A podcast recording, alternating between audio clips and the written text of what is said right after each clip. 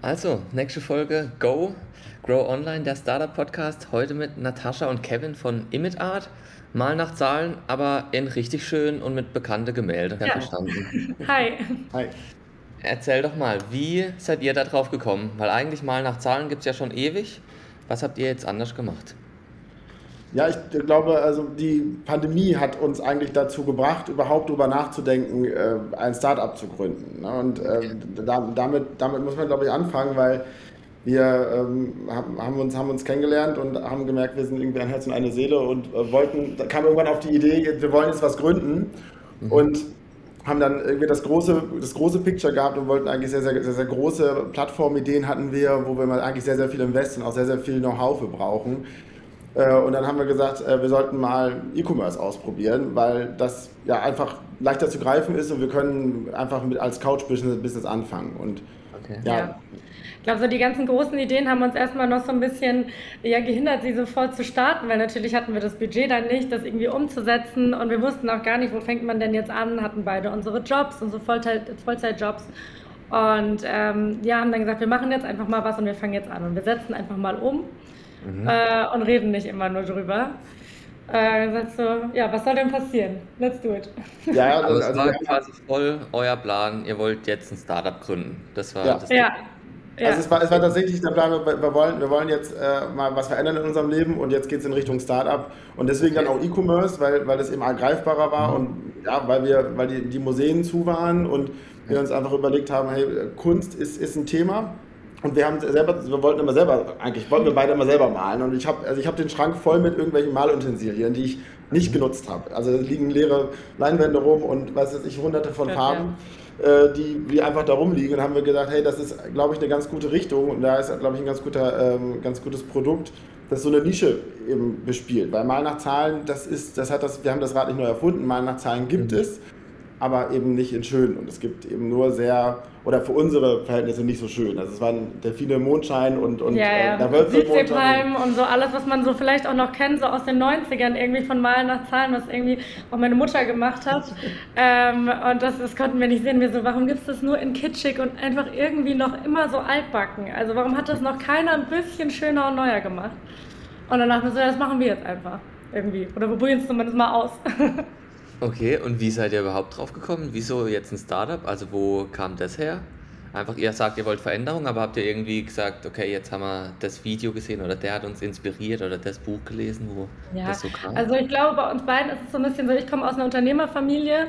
Also okay. mein Urgroßvater hat bei uns ein Unternehmen gegründet, meine ganze Familie hat das schon immer äh, geführt und geleitet, aber für mich war es so, ich habe dann studiert, bin nach Berlin gezogen. Für mich war es irgendwie außer Frage, dass ich da einsteige, weil ich wollte schon immer so ein bisschen mein eigenes Ding machen.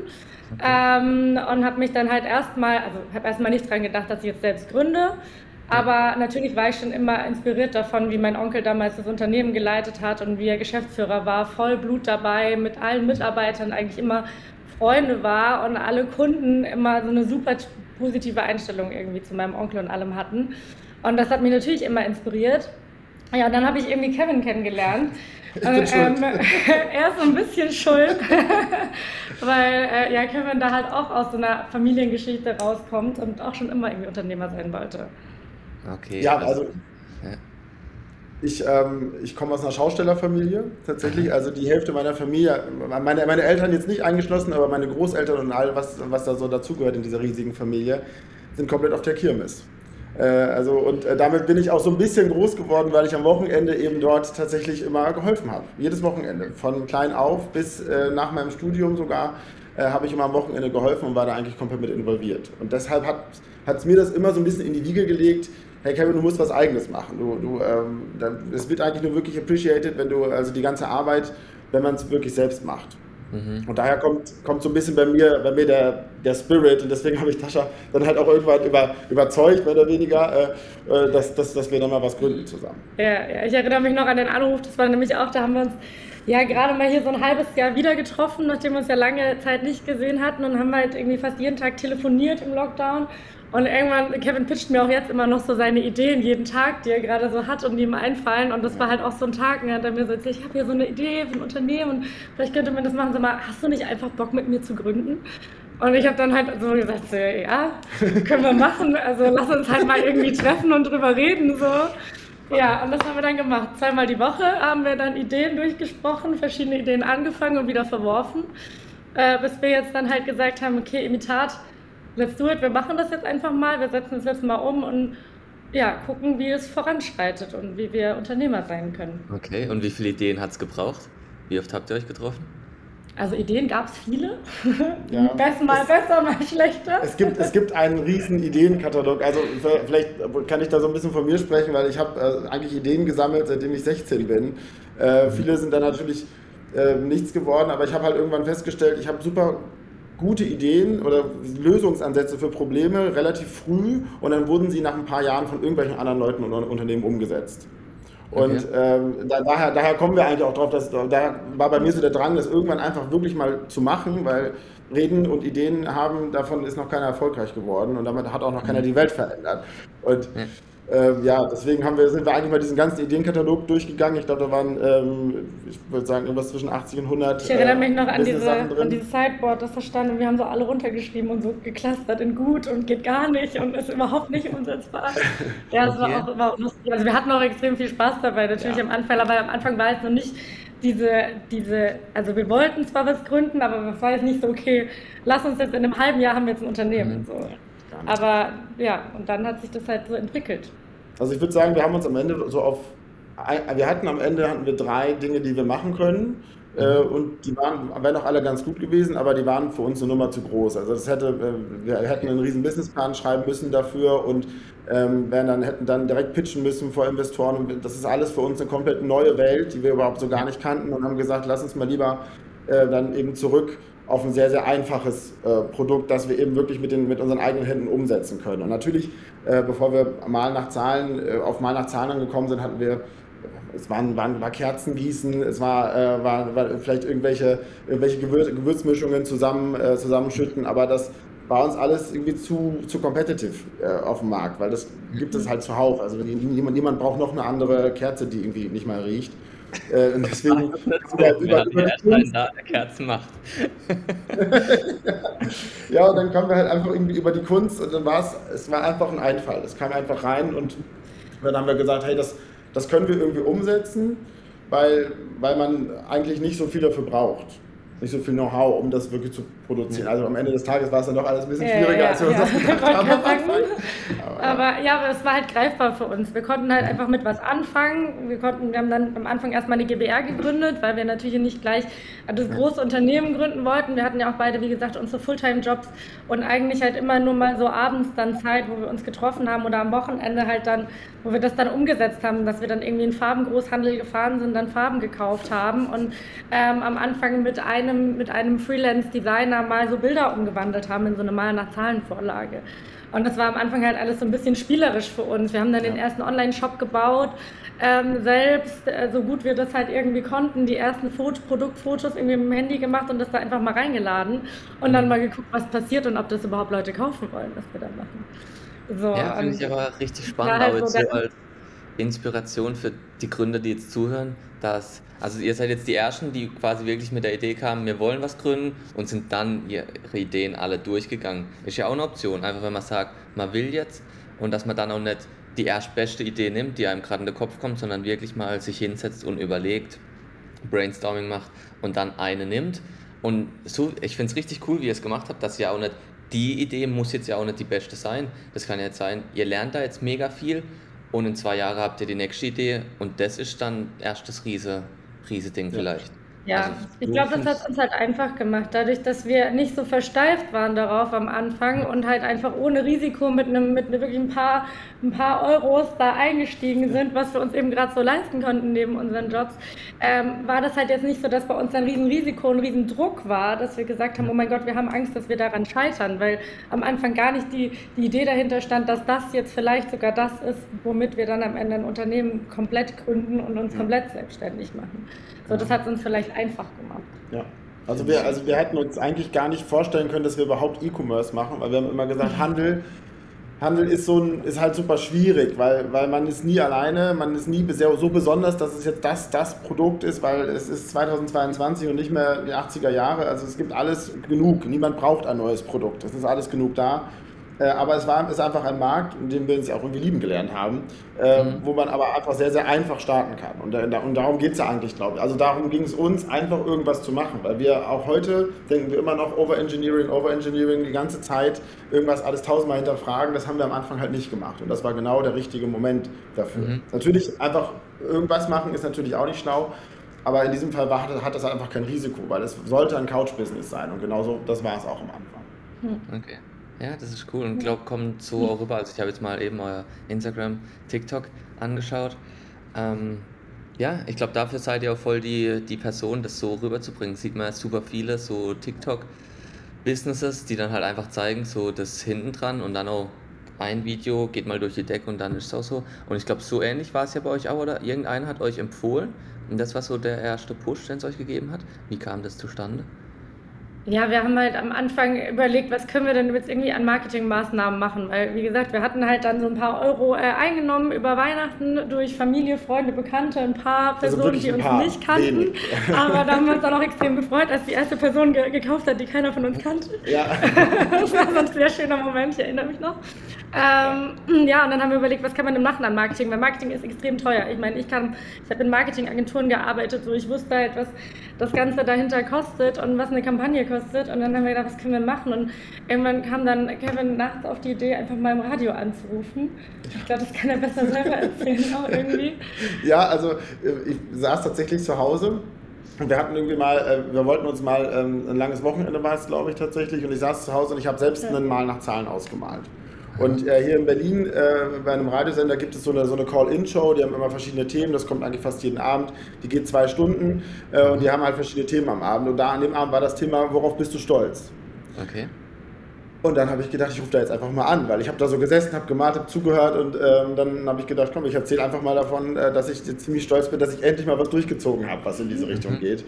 Und die Moderatorin war hellauf begeistert. Ich durfte zehn Minuten darüber komplett sprechen. Sie hat es auch mit Begeisterung weiter nach vorne getragen.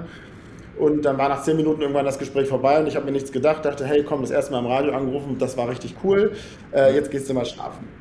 Ja, und dann, äh, ich wollte am nächsten Tag ausschlafen, weil frei und so. Und äh, dann hat Natascha hat mich morgens angerufen, ganz wild. Ich habe deinen Freund angerufen, ja. weil er nicht ans Telefon gegangen ist und bei uns ist einfach der Online-Shop explodiert. Ja. Und ich bin so morgens aufgewacht und ich so, was ist denn hier los? 1000 Instagram-Follower, irgendwie unser Online-Shop, so ganz viele Bestellungen, so jede Sekunde gefühlt. Und ich so, okay, ich muss jetzt irgendwie Kevin erreichen, ich muss eigentlich arbeiten, aber irgendwie müssen wir diese Bestellungen übers Wochenende abarbeiten. Ja. Und das war, ja, dann ist das irgendwie plötzlich so ein bisschen explodiert.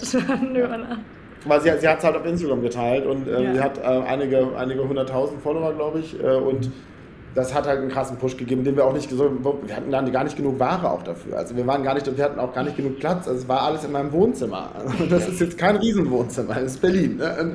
Äh, dementsprechend war da nicht viel Platz und wir erstmal haben wir gedacht, okay, was machen wir jetzt? Also wir haben uns natürlich äh, wie Sau gefreut, aber haben da erstmal vor einem Riesenhaufen Arbeit gestanden und dachten, okay, wie sollen wir die jetzt alle nicht enttäuschen? dass wir das jetzt alle, ja. dass wir das auch rauskriegen. Ja das, ja, das, war auf jeden Fall, das war ein krasser und spannender Moment. In, der, in, in und wie habt ihr das dann hingekriegt, dass die alle rausgingen? Ja, wir sind dann wieder zu diesem Farbenladen gefahren und haben Farben gekauft und haben irgendwie äh, äh, so ein bisschen Geld in die Hand genommen und haben immer so, sind, alle zwei Tage sind wir dann immer wieder zu diesem Farbenladen, weil wir auch unterschätzt haben, wie viel wir brauchen. Weil am Anfang mhm. haben wir weiß ich gar nicht, wie viele Farbtöne wir gekauft haben. So, wir so. hatten Angst, eine Farbe zu viel zu kaufen, weil wir halt natürlich dann auch nicht dachten, was ist denn, wenn wir das jetzt nicht mehr loskriegen? Dann haben wir diese ganzen Farben hier zu Hause, noch viel mehr Farben, als wir vorher hatten. Ja, also wir hatten dann irgendwie ja. wirklich hunderte Flaschen ja. von diesen Farben und ähm, also ähm, Shoutout zu meinem, zu meinem äh, vorherigen Arbeitgeber. Wir durften dann kurzfristig da ins Office ziehen, weil da mehr, mehr Platz war. Ja, äh, das war sehr, sehr gut und da hatten wir halt Platz und konnten uns ausbreiten und konnten das abarbeiten. Da hatten wir halt mehrere Räume frei, weil das Büro eh so ein bisschen halb, äh, halb besetzt war, weil Corona und niemand dort gearbeitet hat. Und dann konnten wir da reingehen und das dort abarbeiten. Und dann sind wir, haben wir alles rübergekarrt mit dem Auto. Ja, und dann waren es Nachtschichten. Ja, und dann haben wir das ganze Wochenende durch. Freunde haben uns geholfen und wir haben nachts, es war, war ja auch Winter und hat geschneit und wir haben halt nachts diese, diese Dinger da fertig gemacht, haben alles gedruckt und, und die Farben gemischt. Also wir haben es ja wirklich mit dem, mit dem Spatel und so, äh, wie man das vom, vom Bau kennt, eigentlich angerührt und dann in diese kleinen äh, Tiegelchen reingefüllt. Und dann morgens wir kamen auch nicht auf die Idee, diese Pakete jetzt irgendwo vernünftig abzugeben. Wir haben die dann immer in Packstationen gepackt. Wir haben dann so eine, so eine Tour gemacht und sind von Packstation zu Packstation gefahren und haben diese Dinger da, die Pakete reingepackt. Nachts um drei. Also schlau war das nicht, aber es war, war, war eine Lösung. Ja. Aber das ist cool, das ist, finde ich doch, also ihr seid ja jetzt die Definition von einfach mal machen. Das ist ja, ja, ja. die Dinger im schlimmsten Fall bringst du halt eine Packstation, so dass halt ankommt. Ich finde es richtig ja. cool. Also das ist Hammer. Also das, das, hat uns auf jeden Fall geprägt, äh, gerade, gerade dieses, das, das, sagen wir halt, weil heute hat es hat sich eigentlich nicht viel geändert, weil wir immer noch einfach machen teilweise und auch immer halt selber noch dran sind, weil wir weil also uns gibt es erst ein Jahr, wir sind keine große Company, wir haben keine Mitarbeiter aktuell, wir machen alles selbst und ähm, also bis auf die Produktion, die ist natürlich jetzt ausgelagert, das ist ganz gut, ähm, aber das hat uns halt gelernt, dass man eben nur erfolgreich sein kann, wenn man wirklich da wirklich dran ist und auch jetzt sich nicht scheut, die Finger dreckig zu machen. Ja, ich meine, noch heute, jetzt kurz vor Weihnachten, war es auch so, dass wir dann wieder super viele Bestellungen hatten und in der Produktion, weil Corona, wurden dann Leute krank, dann sind Kevin und ich da sofort hingefahren und haben dann da eben tagelang äh, auch in der Produktion gestanden und diese ganzen Pakete mitgepackt. Das steht für uns außer Frage, so, weil das ist so unser, unser Herz, das da drin ja. steckt und wir wollen unsere Kunden nicht enttäuschen und für mich im Kundenservice bricht dann immer so eine Welt zusammen, wenn ich dann so enttäuschte Kundennachrichten kriege, weil irgendwas nicht angekommen ist oder was beschädigt war durch die Post aus. So, und das versuchen wir dann, ja, deswegen sind wir da beide noch voll dabei. Und ich glaube, das zeichnet uns halt auch so ein bisschen aus. Wir sind beide so, so hands-on-Menschen. Ja. Ähm, und ja. Ja, und wir machen es auch ehrlich, wir machen, wir machen es einfach auch, um, um erfolgreich zu sein. Jetzt nicht nur, um viel Geld zu verdienen oder so, weil das, das, das ähm, steht außer Frage, das tut man auch die ersten Jahre nicht.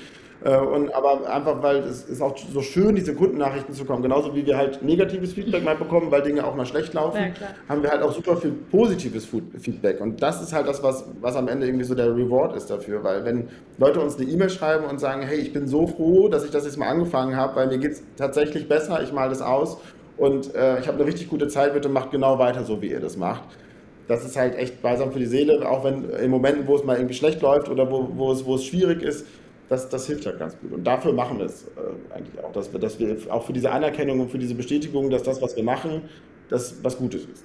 Ja. Oh, jemand Freude bringen, cool. Und ihr habt schon gesagt, ihr wart so glücklich, den ersten Verkauf an Nicht-Familienmitglieder. Wie habt ihr den Verkauf generiert? Was war der Weg dahin? Ah, ich weiß es gar nicht mehr genau. Also ich glaube, wahrscheinlich war es dann doch irgendwie eine Bekannte von einem Bekannten oder so. Also ähm, ich weiß es nicht mehr genau. Wir haben halt natürlich dann angefangen, Facebook zu machen, Instagram zu machen. Dann haben wir da auch mal hier und da 10 Euro für einen Beitrag mal ausgegeben, um den halt mal zu pushen, um sowas mal zu testen. Ich denke, irgendwie so darüber haben wir den dann generiert am Anfang. Oder wir, haben aber auch, wir haben aber auch alle unsere Freunde ziemlich genervt und haben gesagt, bitte teilt das mal, teilt das mal, teilt das mal. auf WhatsApp, auf Instagram, auf Facebook, macht, macht was ihr könnt, schickt das allen Leuten weiter. Und ich glaube, das war's. Weil, weil das war so der, der einfachste Hebel, ähm, mhm. die Freunde und Familie Bekannte zu nutzen. Ja. Okay. Und dann habt ihr einen Produzenten gefunden. Wie habt ihr das geschafft? Ach, das war, das war auch mehr, mehr Glück als Verstand am Anfang. Äh, weil also durch, durch diesen Erfolg, durch diesen Post, haben ja. wir einen Beitrag äh, in, der, in der BZ bekommen, in der Zeitung. Ja. Eine ziemlich großen. Eine Seite war das, es war eine Seite. Das war eine Seite in der, in der BZ, äh, in, einem, in einem Kulturteil. Und ähm, da, darüber haben wir eben diesen Produzenten gefunden, der uns kontaktiert hat. Und ich sage, mehr Glück als Verstand, weil wir haben nicht darauf geantwortet das erste Mal. Wir haben gedacht, oh, was will der denn jetzt? Und wir hatten, wir hatten ehrlich gesagt Angst, darauf zu antworten, weil wir dachten, das könnte uns irgendwie schaden. Warum auch immer wir das gedacht haben, wir haben einfach Angst gehabt, einen Fehler zu machen. Mhm. Äh, und haben dann aber doch geantwortet. Und das, äh, das war, war, war ein Glücksgriff. Ja. Okay, verrückt. Ja, also, ja. Ja, die Message kommt voll rüber, finde ich. Einfach mal machen. Das kam ja alles jetzt quasi durch deinen Anruf beim Radio.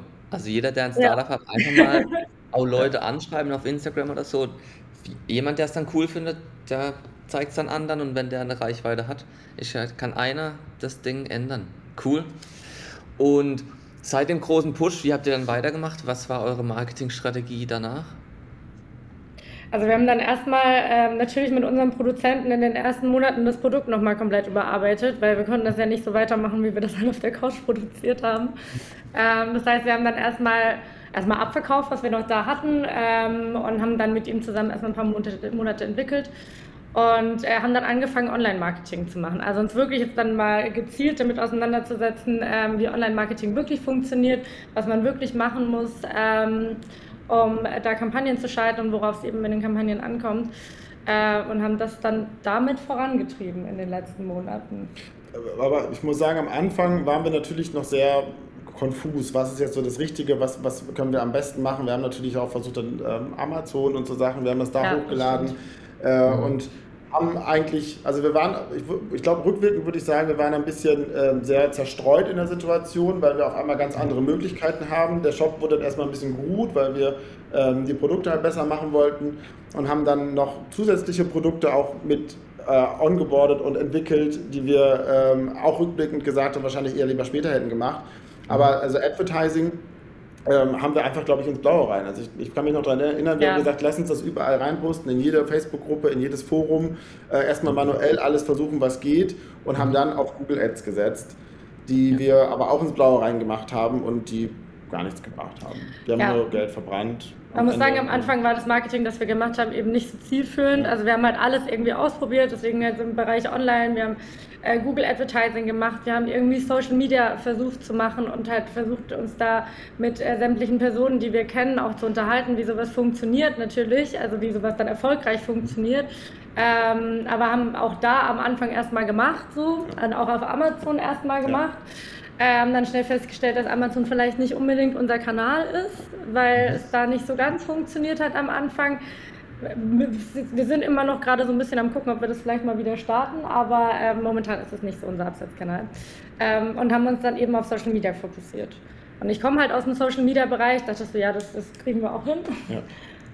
Und äh, haben dann angefangen, so die ersten Social-Kampagnen zu fahren, die dann auch Früchte getragen haben nach einer Weile. Und was ist jetzt euer bester Kanal? Was würdet ihr sagen? Das ist gerade so ein bisschen schwierig, muss ich sagen, weil Social Media war lange unser bester Kanal. Ja. Ähm, aktuell müssen wir sagen, dass die steigenden Marketingkosten auf Social Media uns gerade so ein bisschen in die Knie zwingen. Also weil CPM-Preise gerade extrem teuer geworden sind ähm, in den letzten Monaten durch verschiedene Gegebenheiten eben in der Welt. Und ähm, dass es jetzt gerade nicht unser stärkster Kanal ist. Wir probieren jetzt eben neue Sachen aus. Wir sind jetzt gerade ein bisschen am TikTok ausprobieren. Du hast ja auch schon mal auf unseren TikTok-Kanal geguckt. Mhm. Ähm, aber müssen sagen, vielleicht ist Social Media wird es bestimmt wieder.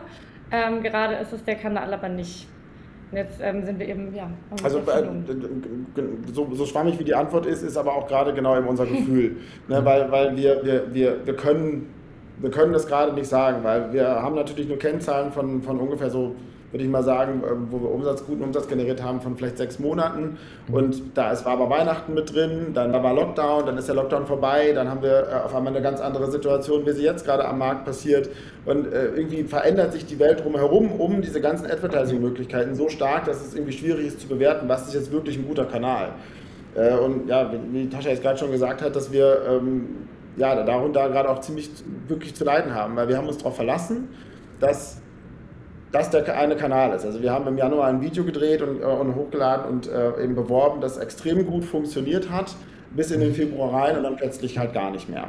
Also ja. Äh, zum, es hat so gut funktioniert, dass, dass die Produktion irgendwann am Ende nicht hinterherkam, wir dann das Budget wieder runterfahren mussten und dann der Algorithmus scheinbar irgendwie so kaputt gegangen ist oder eben Facebook das nicht mehr so gut geratet hat, dass es danach nicht mehr funktioniert hat. Und seitdem haben wir Probleme, da ähm, guten Content zu produzieren, dass Facebook uns da gut ausspielt, also profitabel auch ausspielt.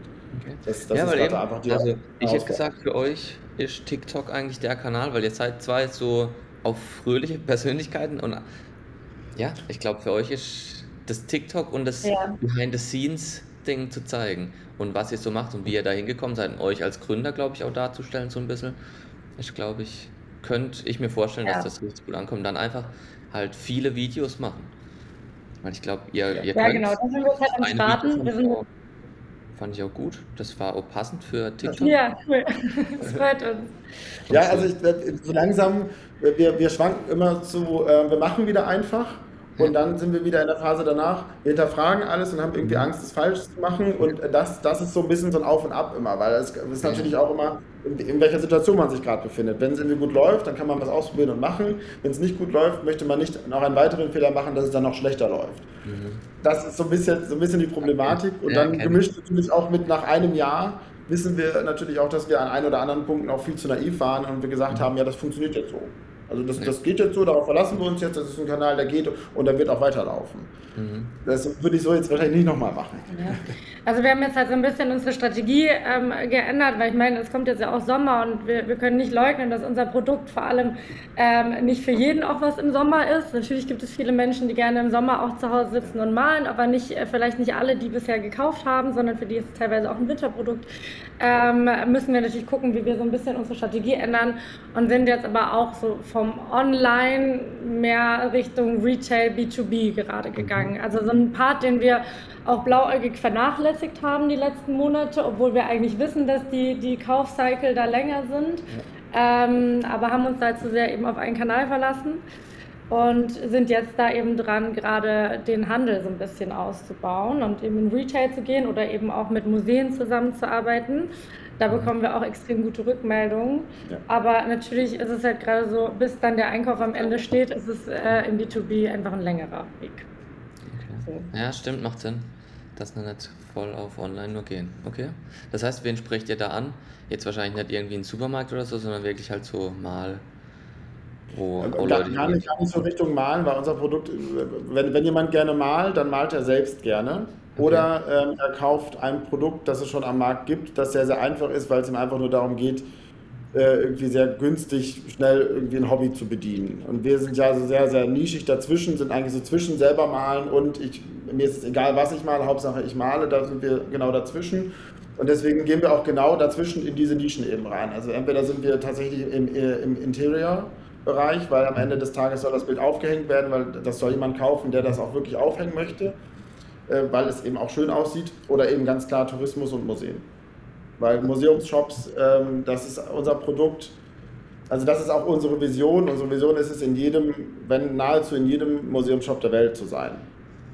Okay. Auch Internationalisierung ist da eben auch ein Thema, weil das passt einfach in jedes Museum. Also wir, weil rein theoretisch könnten wir jedes Museum das ein Original ausstellt, genau dieses Original in genau der gleichen Größe auch als Malset verkaufen eben und anbieten für, dieses, für den okay, Museumshop. Ja, weil man hat das Bild gerade gesehen, jetzt will man es nachmalen, dann im Shop. Ja, okay, passt. Ähm, wie ist das eigentlich rechtlich mit, dass ihr quasi Bilder ja verwendet, die jemand anderem gehören? Ist das? Das ist ähm, kein Problem. Also es kommt darauf an, äh, also manchmal ist es ein Problem, manchmal ist es kein Problem, aber die Probleme sind halt mit Lizenzgebühren zu lösen. Äh, okay. und, oder eben mit, mit, mit Gesprächen mit, mit, nach, ähm, mit, mit Lizenznehmern, mit Lizenznehmern eben, also die ja. dann ähm, Lizenzgeber heißt es, ne? Mhm. Äh, Lizenzgebern, äh, die dann eben äh, da uns versichern, entweder müssen wir einen Teil bezahlen oder wir, die sind halt einfach zu verwenden. Also wir haben jetzt hauptsächlich uns erstmal am Anfang auf Kunstwerke gestürzt, die eben äh, sehr, sehr alt sind und wenn die ein gewisses Alter haben, dann kann man die verwenden. Okay. Und uns war es aber auch immer wichtig, die, die jetzt nicht zu sehr zu verändern, weil das ist eben auch, also hier hinter uns siehst du, siehst du auch eins, das äh, ist natürlich nicht das Original, aber es geht immer schon, es geht schon sehr, sehr in die Richtung. Und weil rein theoretisch dürfte man, wenn man Bilder nimmt und die sehr, sehr stark verändert, dann darf man die auch, darf man auch aktuelle Kunst einfach nehmen, weil dann ist sie rein theoretisch so sehr ab, abgewandelt, dann ist es eine eigene Inspiration, man hat so viel eigene Kunst, also eigene, eigene Initiative reingegeben, dass es dass man es einfach nehmen kann, aber das wollten wir halt nicht. Wir wollen, dass es eben so nah wie möglich im Original ist und deswegen dürfen wir es einfach verwenden. Okay. Okay, das war noch eine Frage. Und dann, wann habt ihr Vollzeit gestartet? Wann war so der Punkt, wo ihr gesagt habt, jetzt passt's oder jetzt müssen wir? Ist jetzt so circa genau ein Jahr her, ja. dass wir die GmbH dann gegründet haben, also dass wir entschieden haben, wir werden da jetzt Vollzeit einsteigen. Wir werden jetzt eben gucken, ähm, dass wir unsere Jobs kündigen, weil wir, also davor waren es halt zwei Vollzeitjobs am Ende, muss mhm. man halt sagen. Also wir sind halt echt abends aus der, aus der Agentur oder aus dem, aus dem Job halt in den anderen Job gefahren, also unser eigenes Business. Und irgendwann ging das nicht mehr. Dann haben wir jetzt vor einem Jahr die GmbH gegründet und sind dann gestartet. Also quasi wegen auch. Zeitaufwand, dann habt ihr gesagt, jetzt müssen wir kündigen. Zeitaufwand und auch, auch Opportunitäten. Also weil wir, wir haben so viele Chancen gesehen, ähm, die, die, da, die, die sich da auftun. Ähm, weil natürlich haben wir große Pläne gemacht und wir ähm, haben geschaut, was, was haben wir für Möglichkeiten und wir können diese ganzen Möglichkeiten nur ausschöpfen, wenn wir uns jetzt wirklich voll reinknien, weil das man kann einen Online-Shop betreiben und man kann auch ähm, ein paar zig Pakete am Tag oder auch in der Woche verschicken. Das geht alles nebenher ganz gut. Aber sobald man skalieren möchte und sobald man das wirklich etablieren möchte als, als wirkliches Produkt, dann muss man mehr reingeben als zehn Stunden die Woche. Mhm. Und wie war das bei euch bisher jetzt eben geldtechnisch? Habt ihr jetzt irgendwie schon eine Finanzierung aufgenommen oder alles euer Geld? Und habt ihr euch überlegt, wir kündigen jetzt, wir haben Geld für sechs Monate, acht Monate oder wie, wie war da eure Gedanken? Wir haben äh, direkt, wir haben durch eine Finanzierung eigentlich unsere Jobs gekündigt. Also wir okay. haben, wir haben, eine, wir haben ähm, Geld aufgenommen mhm. als, als Darlehen. Ähm, wir selber haben, haben das Darlehen aufgenommen für die GmbH um da wirklich voll durchzustellen, weil wir sagen, wir, wir stehen dahinter und das, das, ähm, das machen wir jetzt, weil wir wissen, dass es funktionieren wird.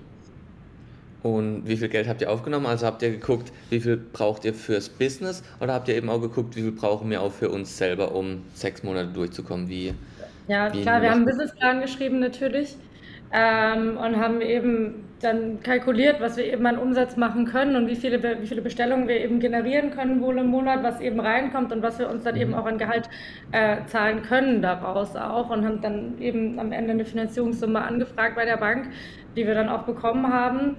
Ähm, und damit sind wir dann erstmal gestartet und haben davon dann auch unsere Gehälter gezahlt, weil war ja einkalkuliert. Ja. Und eben, wie weit habt ihr geplant? Also habt ihr jetzt Geld aufgenommen, um sechs Monate rumzukommen oder ein Jahr? Oder wie lange habt ihr euch quasi Zeit gegeben, um das Business dann so weit zu bringen, dass ihr davon leben könnt? Äh, ich glaube, wir haben, wir haben drei Jahre haben wir geplant, aber ja. Plan, auch rückwirkend betrachtet, Planzahlen sind natürlich auch, wenn man vorher noch kein Business gegründet hat oder auch ein ganz neues Produkt etabliert, ja. Würde ich jetzt nicht sagen Schall und Rauch, aber sie kommen so nicht hin, wie man sich das geplant hat. Also wir haben, wir haben das auf drei Jahre geplant und ähm, haben mit einer Rentabilität nach dem ersten Jahr geplant. Okay. Ja, eben, weil jetzt waren auch schon welche da, die haben gesagt, die haben auf sechs Monate, dann habe ich auch schon gedacht, boah, in sechs Monaten Business aufbauen. Ich hätte mal eher ein Jahr gesagt, aber dass ihr jetzt schon drei Jahre, ja, eben so, dass man einfach, dass die Leute, die zuhören, sich so ein ähm, ja. eigenes Bild bilden können, quasi von wie lang macht es Sinn, wie gehen das andere Leute an. Genau. Ich, aber ich, ich glaube, ich glaube es, es, es, es ist auch gar kein Prozess, der einmal abgeschlossen ist. Also auch, auch das haben wir am Anfang gedacht. Das ist einmal ein Prozess. Wir machen jetzt für, für, für, für wen auch immer, der das braucht, machen wir jetzt hier einen Forecast und wir, wir machen dann mal so, wie es kommt. Also das, das, das geht halt auch nicht. Also eigentlich müsste man, muss man immer wieder schauen, passen die Zahlen und dann auch sehr, sehr schnell dagegen, dagegen steuern. Weil man neigt eben dazu, oder wir haben dazu geneigt, am Anfang naiver zu sein und zu sagen, das passt jetzt schon, das wird sich schon irgendwie einreihen und das, wenn das eine nicht geht, dann kommt das andere. Und das, mhm. das, dieser ganze Planungshorizont, der darf halt nicht, der darf halt nicht wegfallen. Gerade wenn man sich am Anfang plant, wir möchten in sechs Monaten rentabel sein und dann soll uns das tragen, äh, muss man sich halt nach dem ersten Monat schauen, ist das immer noch so. Nach dem zweiten und dritten und vierten halt auch, weil wenn man das erst am sechsten Monat merkt, das hat jetzt nicht hingehauen, dann gibt es ein Riesenproblem, äh, das auch zu lösen ist, aber es wird dann vielleicht unangenehm. Oder unangenehmer, als es sein müsste. Und habt ihr euch Geld von der Bank aufgenommen? Oder? Ja. Ja. Und eben, wie du es jetzt schon sagst, im Prinzip je kürzer der Zeitraum, je öfter muss auch draufschauen. Wie ist das jetzt bei euch, wenn ihr sagt, ihr habt den Businessplan auf drei Jahre? Wie oft habt ihr Gespräche mit der Bank? Ähm, mit, mit der Bank regelmäßig, wir haben so einen, so einen Quartalsaustausch, ähm, wo mhm. wir schauen, aber die, die Bank, der Bank, ich würde jetzt nicht sagen, dass der Bank das egal ist, aber die, die Bank vertraut da auf uns als, als Unternehmer, weil am Ende des Tages ist es halt keine Summe, die uns geschenkt wurde. Es ist auch keine Summe, die zum Teil nicht zurückgezahlt werden muss. Es ist eine 100% ähm, Summe, die wir, für die wir äh, eben bürgen. Und deshalb ist der Bank ja, muss die Bank dann nicht intervenieren, weil wenn wir Fehler machen, dann müssen wir sie auch ausbaden. Da ist jetzt kein Kapitalgeber, der sagt, oh, jetzt müssen wir da mal aufpassen, ich kürze da was oder muss da nochmal was nachpushen. Das äh, ist halt sehr, sehr starr. Also das Finanzierungsmodell ist halt sehr klassisch, ja. Ja klar, weil ihr als Bürgen drin seid, dann verstehe ich, dann ist es denen egal, ihr zahlt es ja zurück, so oder so. Genau, also wir haben zwar eine GmbH, also aber diese, diese beschränkte Haftung existiert in diesem Fall jetzt gerade, zumindest für den, für den Bereich gerade nicht.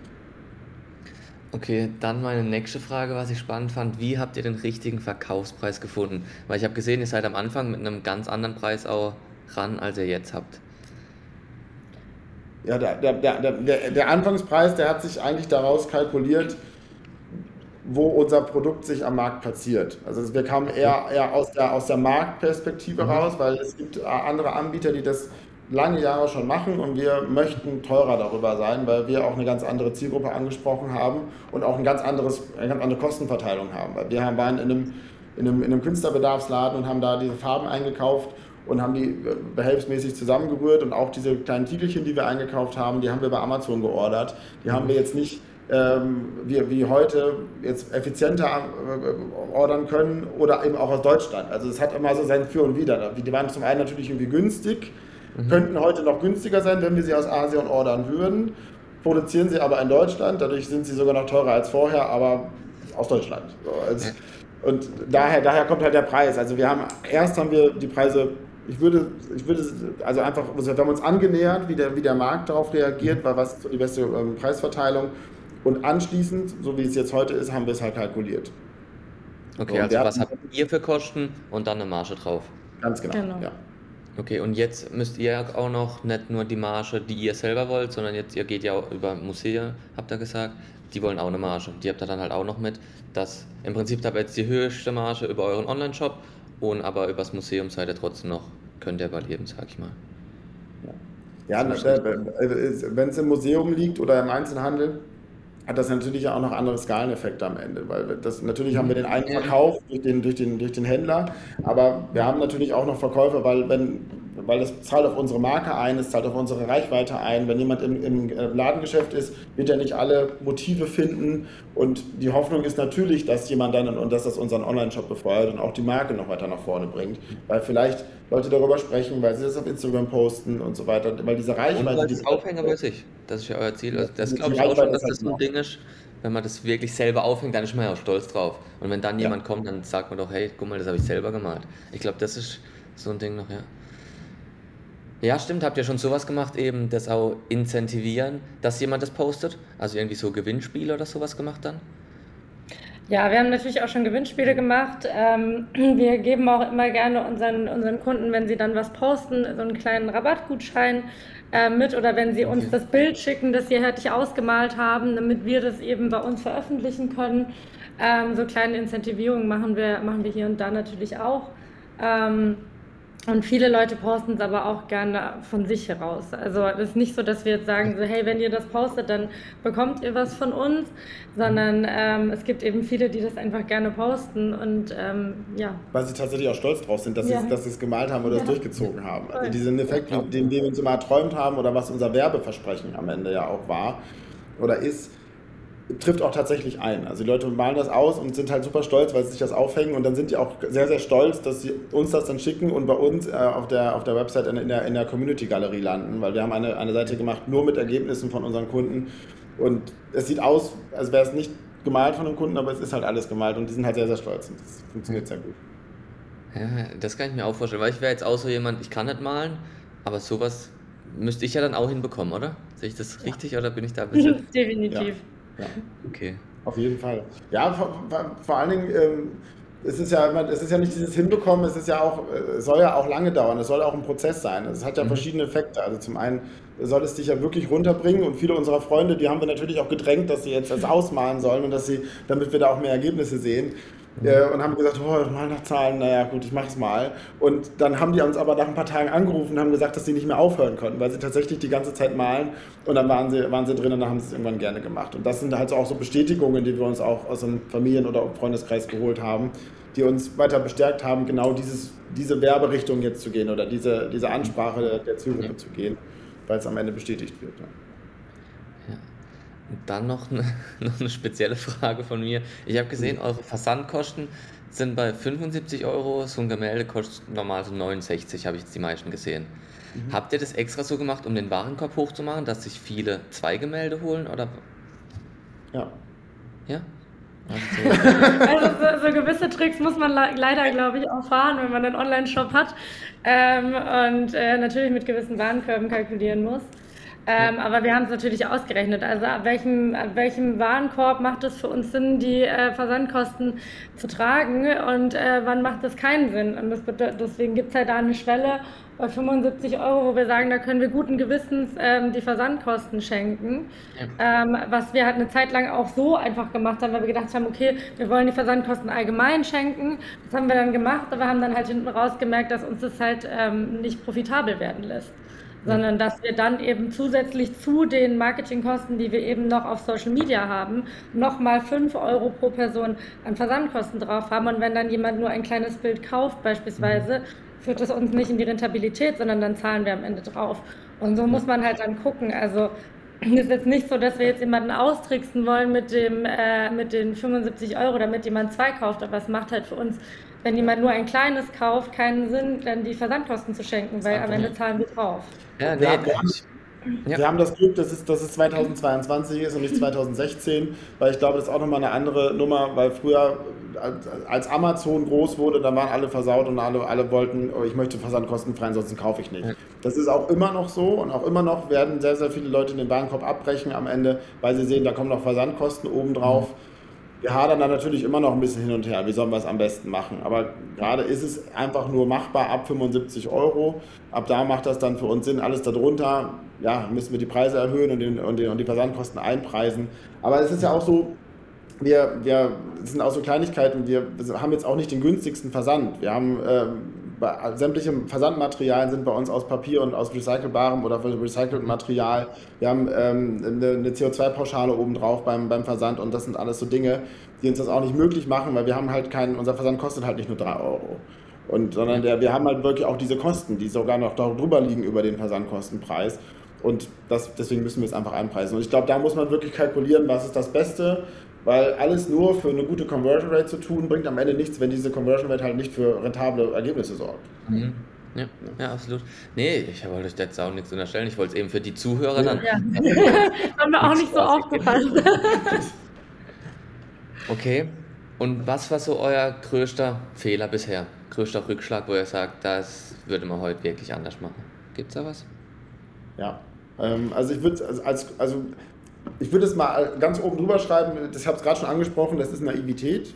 Mhm. Und ähm, die größte Naivität, das, die haben wir erfahren, als wir uns auf vermeintliche Berater verlassen haben. Also es waren, wir wollten eine Agentur ähm, mhm. aus einer Not heraus, weil wir sagen, wir müssen jetzt Absatz machen. Wir haben eine, haben, wollten dafür eine Marketingmaßnahme einer Agentur beauftragen. Und statt uns zu beraten, wurden wir, wurde halt das Produkt verkauft. Und das hat ähm, Geld verbrannt und am Ende gar nichts gebracht. Also gar nichts. Okay. Und das ähm, hat die, die, die Agentur hat, ich würde ja gar nicht mal der Agentur die Schuld geben, deswegen Naivität, weil am Ende waren wir zu naiv, um das genau zu glauben, dass das jetzt ganz nett ist, dass die uns jetzt hier unterstützen und da jetzt mhm. das Beste rausholen, anstatt einfach nur ihr Produkt am Ende des Jahres nochmal zu verkaufen und die Zahlen nochmal ein bisschen besser zu machen. Das, das war, war ein großer Rückschlag, weil er, weil er uns eben auch an uns hat zweifeln lassen, an uns als Team. Wie können wir da jetzt mit umgehen und warum, warum haben wir das nicht gesehen? Warum haben wir diese Entscheidung getroffen? Warum haben wir das nicht besser hinterfragt? Und das, das hat halt so, eine, so eine Kettenreaktion losgelöst, dass uns das ein bisschen wachgerüttelt hat oder gemerkt hat, hey, da haben wir ein bisschen, das war nicht so gut, das mal so auszudrücken. Aber finde ich halt bei euch ein zweischneidiges Schwert, weil einmal ist die Naivität ja das, was euch dazu gebracht hat, oder das einfach mal zu machen auch. Und dann kommen halt dadurch auch Fehler. Ja, also ich glaube, man muss halt irgendwie gucken, wenn man dann, wenn man dann ein älter werdendes Unternehmen ist und wachsen möchte, dann äh, muss man die Naivität irgendwann ein bisschen zurückschrauben und dann eher in die Planung gehen und äh, Entscheidungen dann vielleicht auch nochmal dreimal hinterfragen, vor allem wenn sie viel Geld kosten und man eben ein Startup ist, das jetzt nicht ähm, groß finanziert ist und Spielgeld hat, sag ich mal, um irgendwie Sachen auszuprobieren, ähm, weil das ist eben bei uns nicht so. Und dann auch, wenn wir manchmal gerne Sachen direkt ausprobieren möchten, weil wir denken, das kann jetzt richtig super funktionieren, ähm, müssen wir jetzt dann doch unsere Naivität dann zurückschrauben und vor allem auch, weil wir teilweise eben diese Rückschläge oder diese Erfahrungen gemacht haben, mhm. ähm, Sachen nochmal hinterfragen und dann doch eher planen. Und ich glaube, es ist immer noch so, dass wir vieles dass wir deswegen so sind, weil wir viel ausprobieren und weil wir viel machen und weil wir viel äh, unkonventionelle Wege manchmal gehen und ähm, dann auch eben irgendwie Flyer verteilen und solche Sachen immer noch machen, wenn wir denken, das ist jetzt irgendwie vielleicht gerade eine gute Idee und wir haben jetzt irgendwie gerade einen Samstag frei und dann machen wir das. Aber ja diese, diese Erfahrung hat uns eben auch dazu gebracht, wir haben jetzt, äh, weil wegen Flyer verteilen, weil wir haben das gerade letztes Wochenende oder jetzt die letzten Tage haben wir das gemacht. Wir hatten noch ein paar Flyer über, weil wir auf einem Flohmarkt was verkaufen wollten und haben die einfach in gute Wohngegenden hier in Berlin in Briefkästen verteilt. Ja. Weil na natürlich könnten wir das auch mit einer Postwurfsendung machen, aber wir, und wir haben auch ein Angebot dafür liegen, aber wir wissen ja gar nicht, wie funktioniert denn diese Postwurfsendung, weil die, die Conversion Liste, die uns da sagen, die, denen glauben wir nicht mehr, das haben wir nämlich jetzt gelernt und deswegen können wir uns jetzt damit eigentlich sozusagen unsere, unsere eigenen kleinen Conversion Rates herleiten. Also das ist natürlich eine ganz andere Dimension, in der wir da verteilen können, aber wir haben 1000 Stück jetzt verteilt und können halt dadurch sehen, kommt da, kommt da irgendwas bei rum. Ja. Und wenn es null ist, weil wenn man 1000 verteilt, nicht einer irgendwas macht, dann ist das schon ein Zeichen dafür, dass das nicht funktionieren wird. Oder zumindest so, wie wir das jetzt gerade gemacht haben. Und dann müssen wir jetzt halt auch nicht investieren in irgendeinen Dienstleister, der das für uns macht. Und das hat ja, halt viel an der, an der Herangehensweise geändert. Coole Message. Erstmal selber ausprobieren, das einfach mal testen. Perfekt. Ja. Und dann erst auch eine Agentur vielleicht engagieren, genau. Ja, cool. Richtiges ja, also ich glaube, was man so als Tipp gut mitgeben kann an alle, die ähm, überlegen zu gründen, ist halt wirklich sich nicht auf externe Leute zu verlassen, sondern seine Marke selbst zu kennen, die Kunden selbst zu kennen ähm, und erstmal selbst zu verstehen, wie alles funktioniert. Also gerade irgendwie, bevor man jetzt an eine Agentur geht, die ähm, Social Media Marketing Verein macht oder irgendwelche anderen Marketingformen, die es eben so gibt, selbst verstehen, wie es funktioniert und selbst die Zahlen kennen und selbst das validieren können, ob das am Ende gut ist oder nicht gut ist und was man dann eben machen muss. Und das hat uns eben viel gelernt. Deswegen haben wir eben auch in den letzten Monaten extrem in unser Wissen investiert, viel Zeit damit verbracht, selbst alles zu können, also selbst mhm. Kampagnen schalten zu können und deswegen machen wir das auch selbst und ähm, werden auch nicht so schnell an eine Agentur wieder rantreten und mit einer zusammenarbeiten, weil wir gerade merken, dass wir das selbst besser in der Hand haben. Und wir kennen unsere Zielgruppe, wir kennen unsere Kundinnen mhm. und ähm, das kann erstmal ein externer gerade nicht so gut wie wir. Das kann man irgendwann auslagern. Zu unserem aktuellen Standpunkt ist es nicht der Fall. Ja, ich glaube, man, man, man, muss das als Gründer immer im Blick haben, wie ist meine aktuelle Situation. Und, und das muss man immer wieder hinterfragen. Jeden Tag, jede Woche, jede Stunde, jede Minute. Weil sobald man äh, diesen Blick verliert, weil wir, wir hatten Momente, in denen haben wir zu groß gedacht, zu weit. Jetzt geht es irgendwie ganz einfach. Wir müssen einfach nur das machen und dann geht es raus. Wir haben Adventskalender, wollen wir machen. Und ähm, die Ware dafür steht immer noch bei uns in der Logistik. Die hoffentlich dieses Jahr, also sieht es ganz mhm. gut aus, dass wir das verkauft bekommen. Aber das war einfach ein komplett falscher Zeitpunkt, weil wir einfach gesagt haben, ja, der Online-Shop, der läuft, jetzt können wir uns fokussieren auf einen, äh, auf einen Adventskalender.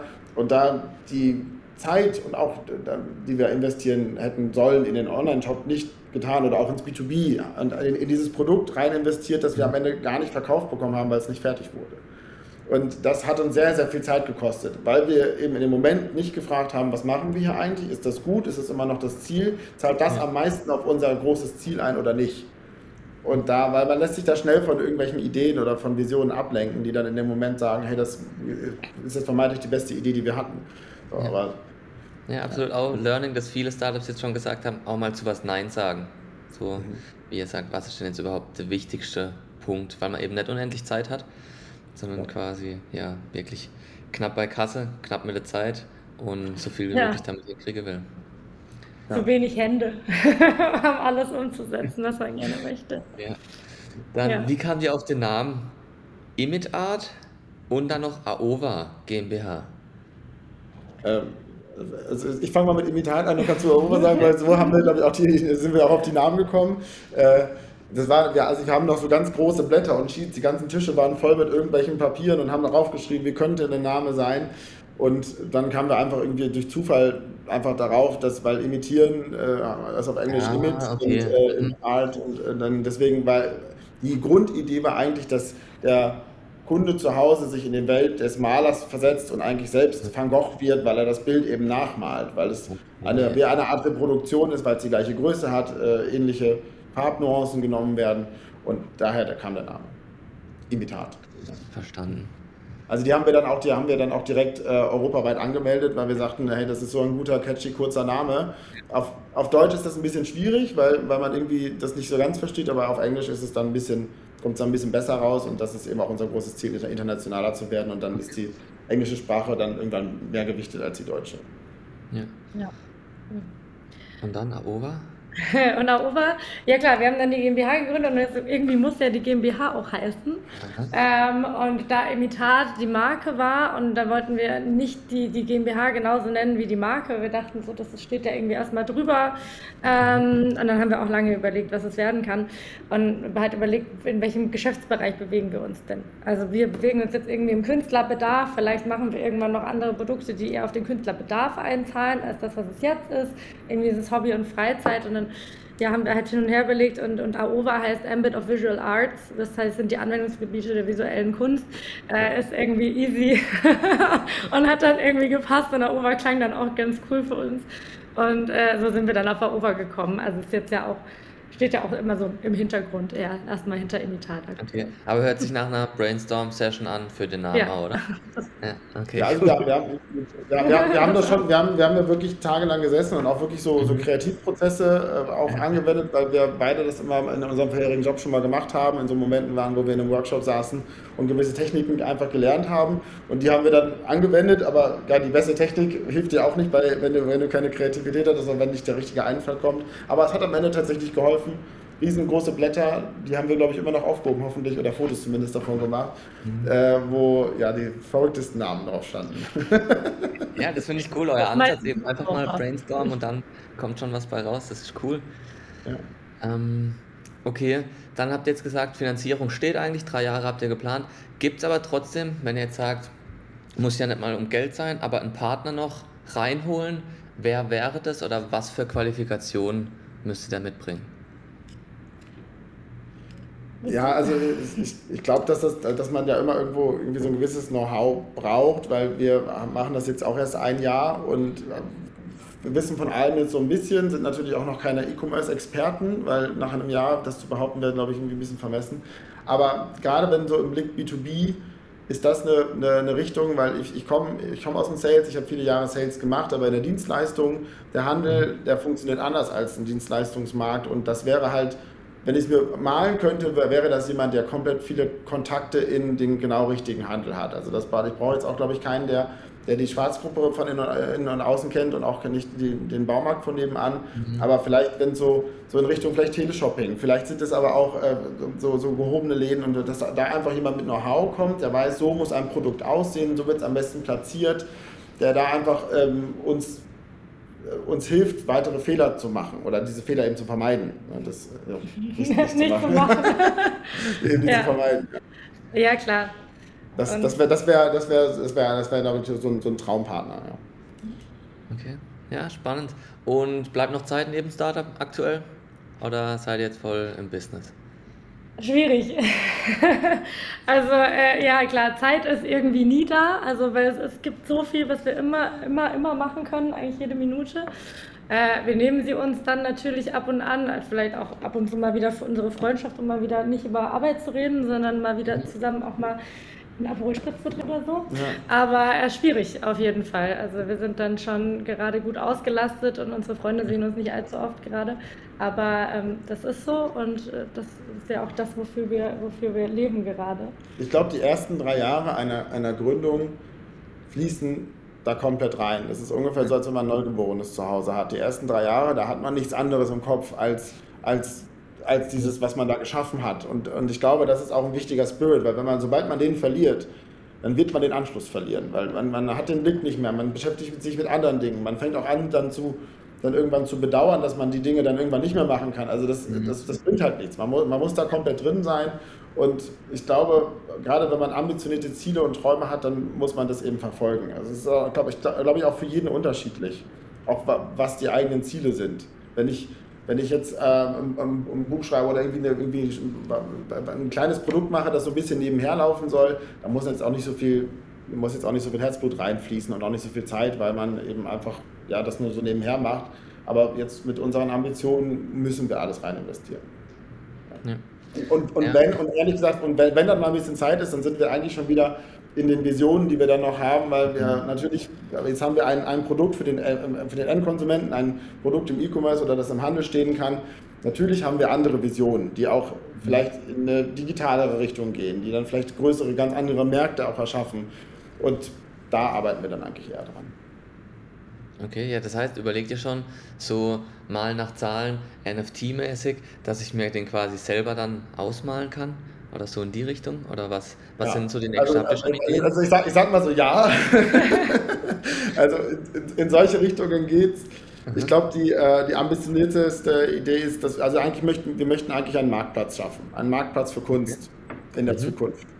Und das ist natürlich aber ganz weg von dem Produkt, das wir jetzt gerade haben. Deswegen dürfen wir uns davon nicht ablenken lassen. Natürlich sind wir in einem, sind wir in einem ähnlichen Bereich. Wir können jetzt viele Erkenntnisse schaffen, weil wir sehen, wir haben auch Anfragen, dass Leute vielleicht auch ein ausgemaltes Bild kaufen mhm. wollen bei uns und ähm, das, das finden Leute auch ganz interessant und da kamen wir eben darauf, dass wir irgendwann mal eine Art Marktplatz schaffen ja. wollen. Also ich, mehr kann ich da jetzt gar nicht zu sagen. Ähm, das geht in verschiedene Richtungen, die Ideen. Also auf jeden Fall eine spannende, sind spannende Gedankengänge dabei.